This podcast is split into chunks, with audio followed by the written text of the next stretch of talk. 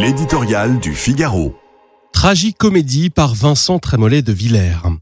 Beaucoup de bruit pour rien, et encore, la comédie de Shakespeare a un tout autre charme. Ici, les comédiens sont tellement inconnus qu'on risque à chaque instant de les confondre. L'intrigue est plus que poussive et le dénouement terriblement décevant.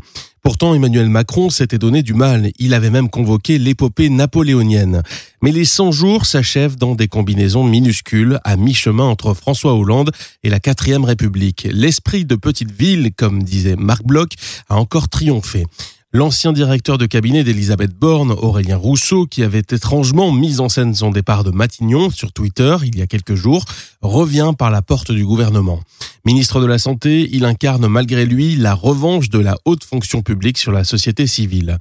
Disruption technocratique, désormais les directeurs de cabinet sont nommés avant les ministres. Gabriel Attal a la lourde charge de faire oublier la nomination absurde et coûteuse de Papendiaï à l'éducation nationale. Un an inutilement perdu que le jeune ministre va devoir rattraper. Pour le reste, c'est une partie de Mikado qui ne peut intéresser que ceux qui y participent. Les enseignements politiques, on est bien en peine de les établir. On relèvera une note progressiste. Les deux ministres opposés à l'évolution de la loi sur la fin de vie, François Braun et Jean-Christophe Combe, sont remerciés.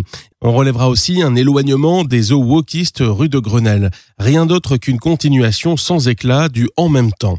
Non, le plus préoccupant dans cet épisode, c'est la confusion qui règne depuis des semaines au sommet de l'État. Image de désordre quand les Français veulent de l'ordre, indécision quand ils cherchent l'autorité, autosatisfaction quand l'inquiétude les dévore. Le contraste entre l'étroitesse de cet épisode politicien et l'ampleur des chantiers qu'attend notre pays a quelque chose de vertigineux. N'étaient les émeutes, l'inflation, la dette, l'école, un dramaturge en ferait une comédie savoureuse. Mais les Français ont-ils encore le cœur à rire?